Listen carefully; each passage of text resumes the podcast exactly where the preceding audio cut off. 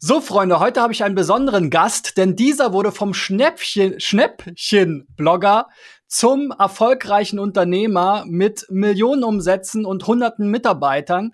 Heute habe ich nämlich niemand geringeren zu Gast als Fabian Spielberger, der Gründer von MyDeals. Ich selbst, das habe ich schon im, äh, äh, im Podcast mit testberichte.de gesagt, bin selbst ein, ja, ein, ja, ein Heavy-User, äh, vielleicht sogar ein User der ersten Stunde ähm, kommen wir gleich nochmal zu. Ich will natürlich mit Fabian einerseits darüber sprechen, wo kommt denn der ganze Traffic her? Ähm, was verdient er mit dem ganzen Thema vielleicht sogar? Und ähm, natürlich auch, äh, welche Rolle spielt überhaupt SEO? Ähm, noch für ein Portal wie MyDeals, ähm, so aus der Blogger-Historie heraus sicherlich eine spannende Perspektive. Und auch das Thema Affiliate Marketing kommen wir natürlich nicht drum rum. Ähm, da, ähm, äh, ja, darüber finanziert sich ja zum Teil äh, MyDeals und die Shopping-Plattformen. Aber auch dazu wird uns Fabian bestimmt gleich mehr verraten. Erstmal vielen Dank, dass du dir die Zeit genommen hast, Fabian. Du bist ja mittlerweile ein busy CEO. Danke, Christian. Ich meine, wir kennen uns jetzt auch schon seit wahrscheinlich so 14 Jahren oder so. Und ich dachte mir immer, du hattest schon mehrmals angefragt, aber du hast äh, irgendwie den immer den Zeitpunkt genau zum, zum ungünstigsten Zeitpunkt anzufragen. Deswegen habe hab ich es immer wieder rausgeschoben, aber ich freue mich jetzt immer hier bei dir zu sein. Ja, du hast ja auch ein sehr cooles Studio. Also, äh, wann kommt der Twitch-Kanal? Äh, äh, in Deutschland ist der Twitch-Kanal schon live, also mydeals.tv. Ähm, für England und Frankreich äh, sind wir auch gerade am Arbeiten. Nee, Frankreich ist auch live, live dlabs.tv. Genau, aber das ist hier das Studio für YouTube, TikTok, Instagram, äh, um halt Videoproduktion ein bisschen hochwertiger zu machen. Oder jetzt eben auch die Podcast-Aufnahme. Ja, sehr cool. Ähm, du hast ja MyDeals äh, gegründet als Blog, als du noch Student warst, wenn ich das richtig in Erinnerung habe. Ähm, 2007 muss das gewesen sein. Ähm, wie ist denn aus diesem eigentlich Hobbyprojekt, ja, du bist ja auch passionierter Sparer in Anführungszeichen oder Smart Shopper oder wie man das sagen will, wie ist da eine Firma draus geworden, die mittlerweile, wenn man jetzt hier den Daten von North Data ähm, glaubt, fast 50 Millionen Euro Umsatz macht. Ja, so viel ist es leider, leider noch nicht ganz, aber äh, ist auf jeden Fall schon sehr, sehr gewachsen. Wir sind also nicht wir, ich habe April 2007 angefangen, genau wie du meintest, während meines Studiums, damals als so reines Hobbyprojekt, als äh, WordPress-Blog. Ich wusste auch gar nicht, dass man irgendwie mit, äh, also ich wusste schon, dass man mit Webseiten Geld verdienen kann, aber ich wusste jetzt nicht, wie das funktioniert. Ich habe mir halt so vorgestellt, keine Ahnung, da gibt es halt Bannerwerbung und irgendwie verdient man damit Geld, aber das war jetzt nicht die ursprüngliche Intention von äh, MyDeals. Ich dachte mir eher so, hey, das ist so mein Hobby. Ähm, ich fange mal an, mein Hobby ähm, ins Internet zu stellen, weil ich wusste, dass ich teilweise bessere Angebote finde als das, was man so im Internet findet. Oder nicht teilweise eigentlich. Darauf hat es ja ursprünglich mal basiert, bessere Angebote zu finden, als es jetzt irgendwie in den Preisvergleichen oder sowas gab.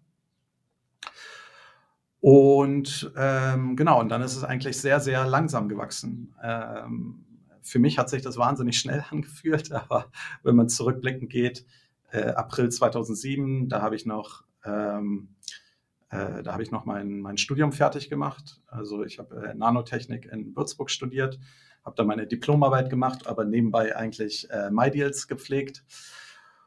Und dann war ich ungefähr ein Jahr lang alleine, also eine. Dann waren wir zwei Jahre lang zu zweit, äh, David und ich. David ist auch immer noch da ähm, leitet jetzt das äh, deutsche und österreichische Team. Und dann kamen so die ersten Mitarbeiter dazu. Da waren wir so ungefähr zwei Jahre lang zu viert. Äh, also es ist sehr, sehr, sehr langsam gewachsen. Und dann richtig explodiert ist es etwa so 2013, 2014. Da waren wir so roundabout vielleicht 50 Mitarbeiter. Und dann sind wir innerhalb von vier Jahren auf äh, fast 300 gegangen.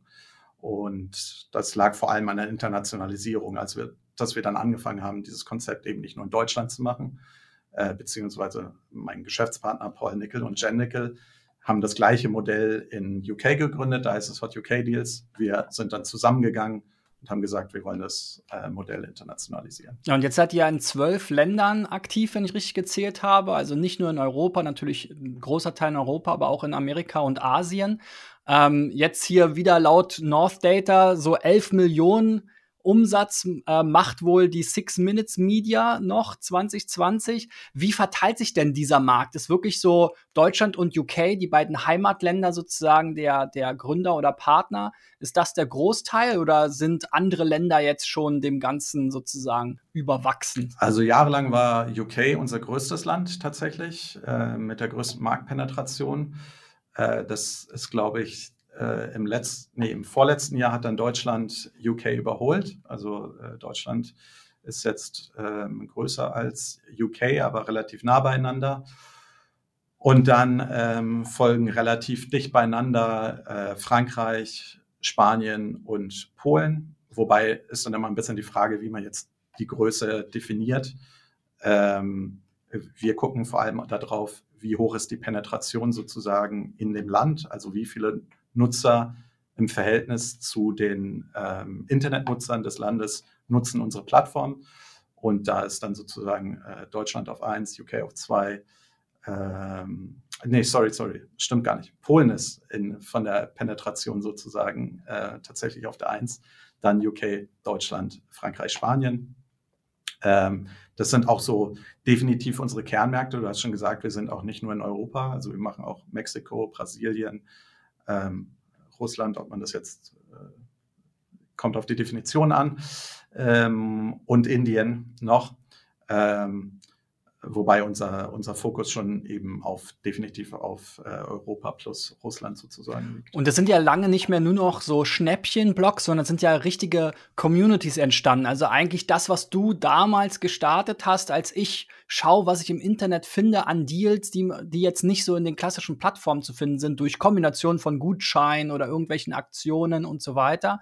Daraus ist ja dann ähm, ich glaube 2010 zumindest habe ich mich da registriert, äh, diese Community entstanden, wo im Endeffekt jeder diese Deals einstellen konnte und du quasi das Ganze skaliert hast über die Community, die seither ja Millionen von Deals eingestellt hat.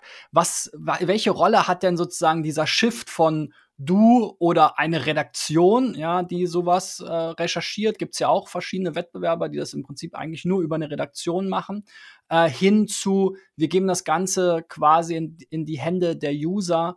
Ähm, was hat das für, ein, für einen Effekt gehabt? Äh, das war auf jeden Fall sozusagen das entscheidende Wachstumselement. Man, man muss dazu sagen, also als es kommt immer darauf an, in welchem Land man das sieht, aber ähm, äh, oder äh, sozusagen, wo, wenn man jetzt einfach über Deutschland und MyDeals spricht, dann gab es sowas wie MyDeals vorher nicht. Es gab Geizkragen, was aber eigentlich nur reine kommerzielle Angebote abgebildet hat und wo meiner Meinung nach auch keine Experten gearbeitet haben. Also die haben sich nicht wirklich damit ausgekannt, worüber sie geschrieben haben.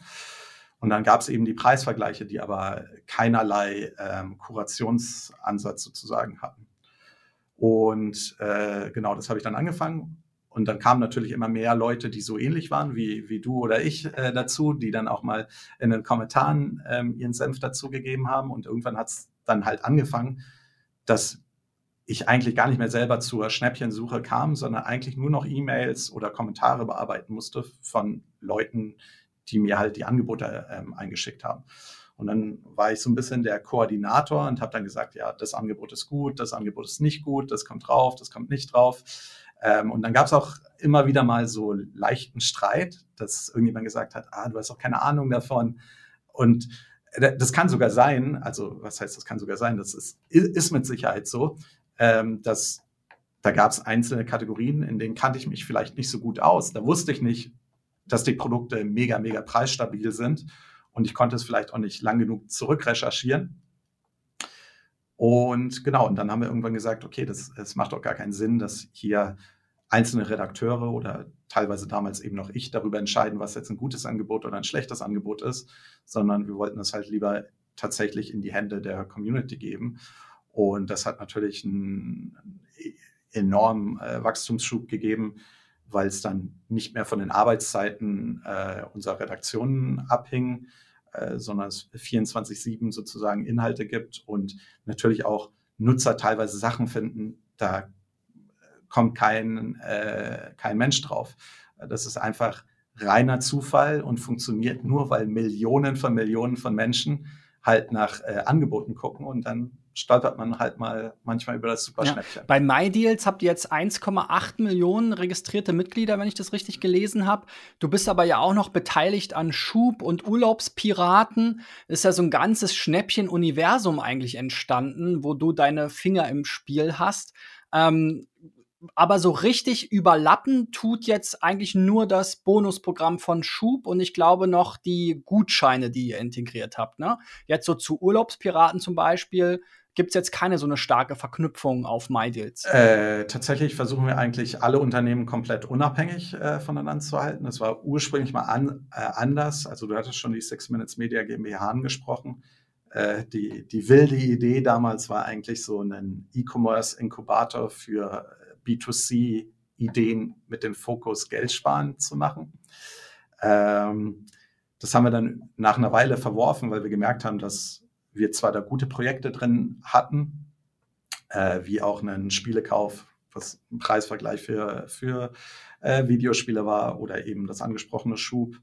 Ähm, aber dass die, oder auch Urlaubspiraten, dass die sozusagen vom Team nicht die Ressourcen bekommen, die sie eigentlich bräuchten, weil natürlich fokussiert man sich immer auf das, was gerade jetzt aktuell am besten funktioniert. Und so kannst du ja eigentlich keine, keine Ideen zum Wachsen bringen. Und dann haben wir gesagt, okay, das macht so keinen Sinn. Wir müssen alles ausgründen. Äh, jedes, jedes Unternehmen, an das wir glauben, braucht seine eigenen Ressourcen und seine eigenen, seinen eigenen Developer, ähm, sein eigenes Team. Und dann haben wir das eigentlich so äh, separat aufgestellt und tatsächlich ähm, gibt es eigentlich keinerlei Überschneidung mehr. Also es gibt keinen einzelnen Mitarbeiter, der in zwei Firmen oder sowas arbeitet. Ähm, äh, zwischen allen Firmen gibt es sozusagen ganz normale drittübliche Verträge, die wir auch mit allen anderen Konkurrenten schließen. Ähm, und äh, in den letzten Jahren habe ich mich auch tatsächlich darauf fokussiert, mehr äh, äh sozusagen mehr Fokus in mein Leben zu bekommen. Und äh, so bin ich an Schub beispielsweise gar nicht mehr beteiligt. Ich bin nur noch an Urlaubspiraten und Pepper sozusagen beteiligt und ähm, alle anderen Beteiligungen habe ich in den letzten anderthalb Jahren sozusagen verkauft. Ja, sehr spannend. Ich warte ja immer noch auf die große Exit-Nachricht. Ähm, Wird es da irgendwann den Komplettrückzug geben oder ist das so ein Unternehmen, äh, mit dem du sozusagen dein, deine, dein Lebensabend sozusagen noch starten willst. Ja, also da, klar, natürlich gibt es dafür immer wieder äh, unterschiedliche Diskussionen zu und äh, Ideen. Und ich kann es nie genau in die Zukunft sagen, aber ähm, die Japaner haben so ein Sprichwort oder so ein Wort, das heißt Ikigai. Ähm, das heißt so, such was äh, oder du, der Sinn des Lebens ist etwas zu finden, worin du gut bist, was die Welt braucht äh, wofür du bezahlt wirst ähm, und was dir halt Spaß macht. Und es äh, fits pretty, pretty well for me. Äh, ich muss sagen, ich bin halt aus Passion Schnäppchenjäger. Ich glaube, äh, wir helfen Leuten äh, dabei, teilweise Dinge äh, zu ermöglichen, die sie nie gedacht hätten, die sie sich leisten können. Ähm, und selbst wenn es jetzt nicht so hochtrabend ist, dann glaube ich immer noch, dass wir den Leuten dabei helfen, ähm, eine ihrer wichtigsten Ressourcen, nämlich ihr Geld, äh, besser einzusetzen und nicht sinnlos ähm, äh, zu viel Geld für Produkte auszugeben. Ja, und ich glaube, ich bin da ganz gut drin und äh, also wie gesagt, Spaß macht es mir auf jeden Fall. Also so gesehen bin ich wahrscheinlich schon relativ nah da dran an dem, was ich eigentlich machen sollte. Eins der größten Mileage-Schnäppchen, was ich gemacht habe, ist mein Weber-Grill, der äh, unten im Garten steht. Ähm, das war tatsächlich so eine ja, so, ich glaube, so eine Aktion habe ich auch bisher nicht mehr erlebt. Da gab es wirklich einen Händler, der hatte so einen Messerabatt und den konnte man aber auch im Online-Shop einlösen, aber den Online-Shop oder den Händler gab es gar nicht in Berlin. Und gleichzeitig hatte das ähm, Bauhaus so eine Tiefpreisgarantie für ihre Kunden. Da, da haben die, glaube ich, viel Geld verloren. Ähm, und da bin ich dann wirklich mit dem Ausdruck aus dem Warenkorb, dass ich diesen entsprechenden äh, Grill äh, bei einem anderen Händler ähm, ja ziemlich günstig bekommen könnte, zu Bauhaus gegangen und die haben dann den Preis nochmal, ich glaube, um 10 oder 20 Prozent unterboten. Also war oder zwölf, ja, siehst du, eins und zwei, zwölf Prozent unterbunden. Das war absolut wild. Und so bin ich dann am Ende wirklich an meinen 800 Euro Grill für unter 500 Euro bekommen. Und dann hatte ich noch einen Gutschein vom Umzug. Ähm, und ja, also bin dann mit äh, 400 Euro äh, sozusagen am Ende aus und äh, äh die 400 Euro habe ich im Laden gelassen und bin dann mit dem Grill raus. Und es war tatsächlich der letzte in Berlin ich bin äh, mehrere Bauhäuser sozusagen abgefahren und die haben schon alle äh, Weber Grills aus dem Angebot genommen und der musste wirklich noch oben aus dem äh, mit dem Gabelstapler aus dem Hochregal geholt werden. Und als ich dann, nachdem das eine halbe Stunde fast äh, gedauert hat, als ich dann am Service-Counter stand mit meiner Aktion, äh, da haben die ziemlich dumm aus der Wäsche geguckt. Aber dieser Grill steht immer noch unten, den habe ich äh, auch dir zu verdanken, zumindest diesem, diesem Schnäppchen. Lass uns mal so ein bisschen auf äh, SEO zu sprechen kommen. Das ist ja hier der Fokus äh, des Kanals. Ähm, Blogs, Schnäppchen, Shopping, E-Commerce, das sind ja alles häufig sehr SEO-abhängige Themen. Schaut man jetzt aber bei euch so mal in Similar Web rein zum Beispiel, dann werden da drei, knapp 30 Millionen User geschätzt und äh, ja, fast äh, 90 Prozent davon eigentlich aus Direct Traffic. Wenn ich mir Sistrix anschaue, dann komme ich da irgendwie auf zwei Millionen, die geschätzt werden an SEO-Traffic. Wie viel ja, Abhängigkeit gibt es überhaupt noch zu, zu SEO und gab es die jemals bei MyDeals? Also ähm, früher habe ich mich immer äh, sehr darüber gefreut und war auch gerne, keine Ahnung, äh, wenn man mit jemandem darüber äh, geredet hat, habe ich immer äh, groß und gerne darüber erzählt, wie wenig wir von äh, Google abhängig sind und äh, wie cool das ist. Äh, inzwischen ist mir natürlich bewusst, dass wir eigentlich da eine riesen Opportunity eigentlich auf der Straße liegen lassen. Ähm, und äh, wir haben auch da in den letzten Jahren relevant aufgestockt. Google ist definitiv unser größter externer Traffic-Lieferant, aber wir wachsen eigentlich hauptsächlich durch und mit der Community. Und genau, wenn du bei Similar Web drauf guckst, da fehlt ja dann eben auch noch unsere App, wo man eigentlich gut und gerne sagen kann, dass nicht von unseren Monthly Actives, aber von unseren Daily Actives ist ungefähr 50 Prozent der Nutzerschaft tatsächlich auch in der App drin. Und ähm, ja, so gesehen kann man sagen, sind wir eigentlich relativ unabhängig von, von Google natürlich sind wir trotzdem stark abhängig, weil es nun mal der größte Traffic-Lieferant ist und es gibt ja auch keine äh, vergleichbaren Quellen. Vor allem, äh, wir sind pro Nutzer sozusagen sehr, sehr, sehr niedrig monetarisiert. Ähm, also alles in allem hat es ja schon über Umsatzgrößen geredet, ähm, können wir uns sicherlich nicht beklagen. Ähm, aber das hängt natürlich mit der Masse der, der Nutzerschaft zusammen. Äh, für uns sind Pay-Channel praktisch unmöglich zu nutzen, äh, da halt der Revenue per User so, so, so viel niedriger ist als jetzt bei einem Idealo oder einem Check24 oder sowas. Da haben wir halt gar keine Chance auf irgendwie äh, SEM oder sowas zu gehen.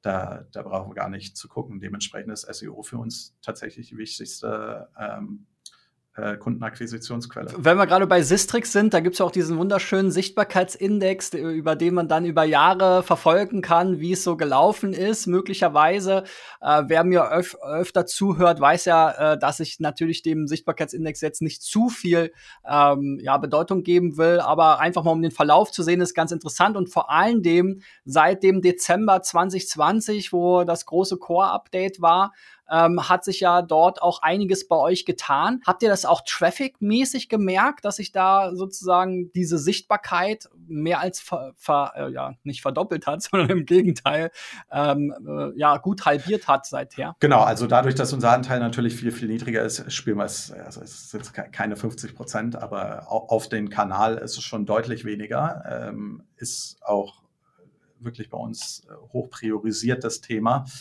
Äh, leider äh, hattest du ja auch tatsächlich, ich glaube, mit dem Kollegen von testberichte.de äh, drüber gesprochen, Google Eat, ähm, war nicht allzu freundlich zu uns oder zu vielen, tatsächlich zu vielen Community-Projekten. Ähm, äh, ähm, also auch eine Quora ähm, hat äh, ordentlich Federn gelassen. Ähm, ich glaube, der einzige, der nicht ähm, abgestraft wurde in einem Community-Bereich, ist eigentlich so Reddit. Und nee, also das spürt man leider schon. Also ja, das ist äh, nicht, nicht ganz so einfach, da zu gegenzuhalten und auch zu verstehen, wie wir sozusagen das Problem lösen können. Wenn Google jetzt sagt, hey, wir wollen Community-Inhalte nicht mehr so hoch äh, ranken, dein Produkt aber nur eine Community ist, dann ähm, wird es äh, durchaus komplex, ja. Ja, ja. Also da geht es ja dann sehr stark eben in die Richtung, wer sind die eigentlichen Autoren und so weiter, ne? Was ist deren Track Record, wie ist die Glaubwürdigkeit von den Informationen etc. pp. Wobei man ja eigentlich sagen muss, als Nutzer der Community, ähm, gerade durch den Ansatz der Community, wo es ja dann wirklich viele Nutzer gibt, die extrem tief im Thema drinstecken, hat man eigentlich die beste Information. Manchmal erinnert es mich so ein bisschen an das Heise-Forum. Also es hat auch so ein bisschen so ein, so ein Negativteil, ja, weil ähm, einem auch keine Fehler oder sozusagen Unwissenheit äh, von der Community äh, so leicht äh, durchgelassen wird, ja, wenn man ähm, irgendwas kommentiert oder schreibt. Aber eben der Vorteil ist natürlich, dass es wirklich Leute gibt, die nichts, also die sich wirklich obsessiv mit, keine Ahnung, Flachbildfernsehen oder sonst was auseinandersetzen und die Dinger in- und auswendig kennen. Dein Wort in Googles Ohr hoffentlich. Ich, ich sehe das genauso. Also es ist tatsächlich so, wenn ich äh, Recherche nach Produkten mache, dann suche ich aktiv nach Nutzerbewertungen, weil ich genau weiß, wie viele von diesen SEO-Webseiten sozusagen in Anführungszeichen funktionieren. Äh, dass da sitzt dann einfach ein Redakteur, der kennt sich, der hat das Produkt in äh, oftmals der Fälle niemals in der Hand gehabt, sondern der, der liest sich das einfach aus dem Internet zusammen. Dagegen in der Community hast du Nutzer, die vielleicht nicht nur das Produkt hatten, sondern auch noch ein anderes Produkt, weil das deren Passion ist. De deren Passion sind, I don't know, Kopfhörer oder äh, Sneaker oder sonst was. Die wissen genau, wie fällt dieser Schuh aus, ja, der ist ein Adidas, aber dieser Adidas fällt anders aus als die anderen Adidas, weil ich habe zehn Adidas hier hinter mir im, äh, im, in meinem Raum hängen oder bei den Kopfhörern. Und das ist leider echt schwierig. Ich vermute, Google pusht relativ stark darauf, um die Maschinenlesbarkeit zu erhöhen. Äh, die wollen halt mehr strukturierte Informationen. Und ähm, Communities sind natürlich gerade schlecht, wenn es darum geht, jetzt irgendwelche Metadaten oder sowas anzugeben. Ähm, ja, deswegen sind wir da auch so ein bisschen am struggeln, was da tatsächlich der, der richtige Ansatzpunkt ist und hoffen auch noch mal ein bisschen, dass Google tatsächlich auch anhand der Social Signals, also die Verweildauer ist bei uns, keine Ahnung, kannst du mal auf Similar Web gucken, ich weiß es nicht aus dem Kopf, aber sechs Minuten oder irgendwas, ähm, äh, das findest du ja auf keiner anderen Webseite. Ähm, so viel Social Traffic generell, so viel Direct Traffic, so viele Nutzer, die aktiv das Portal selbst ansteuern, weil sie wissen, dass es eine gute, vertrauenswürdige Quelle ist. Ähm, das sind halt alles noch so, so Dinge, wo, wo ich hoffe, vielleicht passt da Google noch mal ein bisschen was an. Nichtsdestotrotz gucken wir natürlich, wie können wir Google Eat ähm, sozusagen, äh, wie können wir da die Basics richtig machen, äh, wie kann man ein bisschen schauen, dass man äh, da die richtigen Signale an Google trotzdem zusätzlich sendet. Ähm, ja, aber ich glaube tatsächlich, dass sozusagen die Informationen, die aus einer Community kommen, oftmals viel glaubwürdiger sind als, ähm, als von einem Redakteur, wo vielleicht das Foto tatsächlich aus irgendeinem AI-Generator oder so kommt. Ähm, ja. ja, 6 Minuten 46 sagt SimilarWeb. Ja, das sind ja eigentlich die klassischen Brandsignale. Ne? Also das war ja auch lange Zeit ein, ein Mantra, was Google, ähm, ja, Eric Schmidt hat es mal berühmt gemacht sozusagen durch einen seiner Aussagen. Eigentlich, äh, ja, die, die, die Welt organisiert sich nach Brands und äh, MyDeals ist zumindest jetzt im deutschsprachigen äh, Schnäppchenbereich ja, die größte Brand und ähm, das äh, müsste eigentlich auf der Domain-Ebene einen viel größeren Effekt bringen. Äh, auf der anderen Seite, wie du schon gesagt hast, User-Generated Content ist generell seit vielen, vielen Jahren eigentlich äh, so auf diesem absteigenden Ast. Ähm, und dann kommt es halt auch sehr viel auf die Strukturierung drauf an. Ne? Also das hat man ja bei den Urlaubsportalen genannt, gesehen. Ne? Wir hatten mal Urlaubsguru hier zum Beispiel im Gespräch, äh, die halt extrem viel aufgeräumt haben. Und ihr habt ja auch die Problematik mit diesen Deals. Ne? Also jedes Angebot ist ja eine neue URL, verfällt dann relativ schnell, ist dann wieder weg. Also ähm, ihr habt zwar auch diese Tag-Seiten, ähm, was natürlich auch äh, sozusagen sehr, sehr spannend ist in Hinsicht auf diese Benachrichtigung, was ich sehr viel nutze. Ja, also dass wenn ich ein Produkt kaufen will, keine Ahnung, sagen wir mal, eine neue Playstation oder sowas, dann setze ich mir das als, als Alert ähm, auf den Tag sozusagen bei euch und ähm, gucke, wann es dann halt gute Preise gibt, ne? neben Idealo, äh, Preis, äh, Alarm und, und vielleicht noch äh, ja generell ähm, so ein bisschen ähm, Recherche.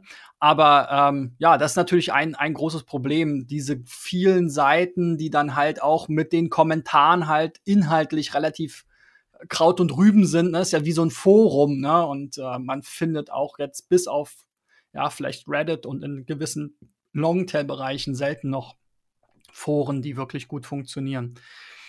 Aber gut, da bin ich gespannt, was ihr daraus macht. Ähm, ich denke, ähm, äh, ihr habt zumindest mit der starken Brand äh, sehr, sehr große äh, Chancen, da als einer der wenigen äh, auch äh, das SEO-Spiel irgendwann äh, hinzubiegen. Eine zweite große ähm, Online-Marketing-Liebe von mir ist ja das Affiliate-Marketing, letzten Endes ja auch äh, Teil der Geschäftsgrundlage äh, eurer Portale. Ähm, und äh, das ist ja auch wahrscheinlich so eine Hassliebe bei, bei euch. Ähm, einerseits erinnere ich mich an die Meldung, dass Amazon euch sozusagen ähm, ja fast schon pressewirksam aus dem Partnerprogramm geschmissen hat vor ein paar Jahren. Andererseits äh, hatte ich gerade den äh, André Kögler hier, ähm, der darüber berichtet hat, wie die TTDSG, also der deutsche Datenschutz, äh, das ganze Affiliate-Tracking immer weiter ähm, kaputt macht. Ähm, ja, wie steht es denn da? Wie ist denn die Abhängigkeit zum Affiliate-Marketing? Ihr habt euch ja jetzt aus meiner Wahrnehmung auch sehr lange zurückgehalten, was wirklich Direktintegration von Advertisern oder Händlern anbelangt. Ich glaube, mittlerweile gibt es gewisse Formate, ähm, wo, wo das äh, stattfindet, sozusagen der, der klassische Brand-Deal, wenn man dich mal so als noch als Influencer sehen mag, oder die Plattform. Ähm, wie, wie ist, seid ihr da aufgestellt? Wie viel ist da Affiliate-Marketing? Wie viel sind da Direktkooperationen und äh, was geht ohne Cookies überhaupt? Also inzwischen sind wir so, ist immer ein bisschen schwierig. Also ähm, was man jetzt äh, Affiliate oder Direktpartnerschaft nennt. Äh, ich würde mal sagen, wenn wir jetzt über äh, CPO ähm, reden oder Performance, sagen wir mal CPO, CPC, CPL, ähm, alles, was irgendwie Performance Marketing ist, dann ist es immer noch, keine Ahnung, ich weiß es jetzt nicht, aber über 90 Prozent unseres Businesses ist CPO, CPC oder CPL-Geschäft. Ähm, und ähm, natürlich ist es immer ein bisschen die Schwierigkeit, sozusagen genau eigentlich abzuschätzen, wie sich das wirklich verhält. Also Cross-Device-Tracking. Du hast gerade angesprochen, du stellst dir gerne den, den ähm, Deal-Alarm bei uns ein. Dann kriegst du den Deal-Alarm, bist aber vielleicht am Rechner und gibst dann die URL selber ein. Ähm, dann ist halt Käse für uns sozusagen. Dann äh, gibt es natürlich auch ähm, immer auch wieder nicht nur Cross-Device-Thematiken, sondern auch, ich habe vorhin gesagt, 50 Prozent unseres Traffics ist, unser, unser Daily Actives sind in der App. Ja, äh, jeder, der sich mal ein bisschen ausführlich mit App-to-Web oder noch schlimmer App-to-App-Tracking beschäftigt hat, äh, wird auch wissen, dass uns da sicherlich ähm, die, die eine oder andere Provision sozusagen ähm, zu Unrecht ähm, flöten geht. Ähm, es ist schon schwierig. Also ich, ich glaube, ich, also ich, ich verstehe natürlich, warum ähm, Händler oder Marken äh, den Kanal besonders spannend finden und ich, ich freue mich auch darüber, weil ich glaube, wir sind einer der, wenn nicht, naja, nicht, wahrscheinlich nicht der Beste, aber einer der bestperformsten Kanäle, wenn es um Performance und Branding geht, weil wir halt äh, wahnsinnig viele Besucher, wahnsinnig viele Eyeballs haben und die Leute dann tatsächlich auch noch lesen, worüber dann geschrieben wird. Also die nehmen tatsächlich sozusagen die Vor- oder Nachteile von dem eigenen Produkt wahr und die kaufen es am Ende des Tages noch. Ähm, ich, äh, für mich war so ein wirklich so ein entscheidender Moment auch, ähm, wo Pinterest ein bisschen größer oder ein bisschen mehr in die ähm, Vermarktung sozusagen gerückt ist. Und dann hieß es so, ja, wie geil ist denn eigentlich Pinterest? Äh, die Nutzer stellen Bilder von Produkten ein und diskutieren darüber und repinnen das. Wie cool wäre es, wenn man jetzt diese Produkte von den Bildern kaufen könnte? Und dann dachte ich mir so, ja, okay, das machen wir halt seit, ich weiß es nicht, zehn Jahren äh, oder noch länger äh, inzwischen, ähm, dass es halt eigentlich genau das ist, was sich so Marken oder Händler von Pinterest gewünscht haben, ist eigentlich das, was bei uns auf der Plattform äh, passiert. Du hast natürlich aber genau die Schwierigkeit, wie du schon eben angesprochen hast, ist natürlich, dass die Community, die nimmt halt auch kein Blatt vom Mund und das ist auch gut so. Ähm, das ist halt ungefiltertes äh, Kundenfeedback und ich glaube, viele von den Händlern oder den Marken waren halt immer, ja, sie sind halt hier und äh, die Käufer sind halt hier. Äh, und mit Facebook und den Shitstorms hat sich das schon so ein bisschen weiter in die Richtung angenähert. Und unser Wunsch ist, das halt eigentlich auf, auf Augenhöhe zu bringen. Das halt auch, klar, manchmal ist das ein bisschen zu extrem. Also manchmal könnte man sich vielleicht auch ein bisschen besser ausdrücken, sozusagen. Ähm, aber ich glaube, das ist halt, das ist halt sozusagen die, die, die, das ungefilterte äh, Kundenfeedback zu, zu äh, einigen Produkten. Und ich glaube, wenn man das als äh, Händler sinnvoll aktiv nutzt und umsetzt, dann kann man damit richtig, richtig viel ähm, Umsatz machen. Äh, viel, viel mehr als, also mich wundert das manchmal, dass halt einige große Online-Shops, keine Ahnung, die haben dann irgendwie zwei, drei, vier Leute, die sich um die sozialen Kanäle kümmern, aber da vielleicht, weiß ich nicht, 100 oder 1000 Produkte im, im Monat verkaufen. Dagegen, wenn sich irgendwie nur eine halbe Person damit beschäftigen würde, hey, was mache ich denn morgen auf Pepper, dann würden sie wahrscheinlich mehrere hundert pro Tag, also mehrere hundert Stückzahlen pro Tag äh, verkaufen. Ähm, deswegen wundert mich das immer noch so ein bisschen, die, dieses äh, Verhältnis. Und dann, äh, deswegen habe ich auch so, immer so ein bisschen Schwierigkeiten im Affiliate äh, oder mit dem Wort Affiliate, weil da möchte man irgendwie 25 Geschäftsmodelle in ein Newsletter pressen. Das, das funktioniert halt leider nicht. Äh, äh, wir haben komplett andere Anforderungen als, äh, weiß ich nicht, einen Cashbacker oder wie, ich kenne inzwischen schon gar nicht mehr die ganzen neuen Affiliate-Modelle, die es alle gibt, aber das ist halt alles sehr, sehr, sehr unterschiedlich. Dann soll das A alles identisch bezahlt werden oder auf dieselbe Art und Weise. Das ist schon mal schwierig.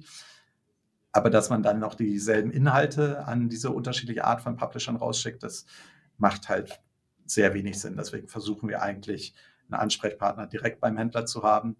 Dann versucht man dem äh, oder ihr das äh, Geschäftsmodell gut zu erklären, warum das funktioniert, wie das funktioniert, äh, was sozusagen die No-Gos sind, was besonders gut ist. Und ähm, dann kann man sich sozusagen so ein bisschen eingrooven. Und ähm, äh, wenn man dann äh, einen guten, guten Draht gefunden hat, dann, dann funktioniert es auch gut. Dann werden halt gute Angebote geteilt und nicht so mittelmäßige, wo man erst zwei, dreimal nochmal nachschrauben muss, was dann Zeit beim Händler ist, ist Zeit bei uns. Und dann wird das Angebot vielleicht auch nur so mittelmäßig am Ende dann freut sich eigentlich niemand. Dann freut sich nicht die Community, freut sich nicht der Händler, freuen wir uns nicht. Äh, haben wir alle verloren. Ihr habt ja auf MyDeals auch so einen schönen äh, Cookie-Hinweis-Banner, äh, der als Banderole unten läuft. Ähm, wie ist denn da so die Akzeptanzquote? Da gibt es ja unterschiedlichste Modelle, Ansätze und äh, irgendwie wird alles, was man versucht, äh, das Ganze im Sinne der Geschäftstätigkeit äh, hochzuhalten, immer wieder vom Datenschutz sozusagen runtergestukt.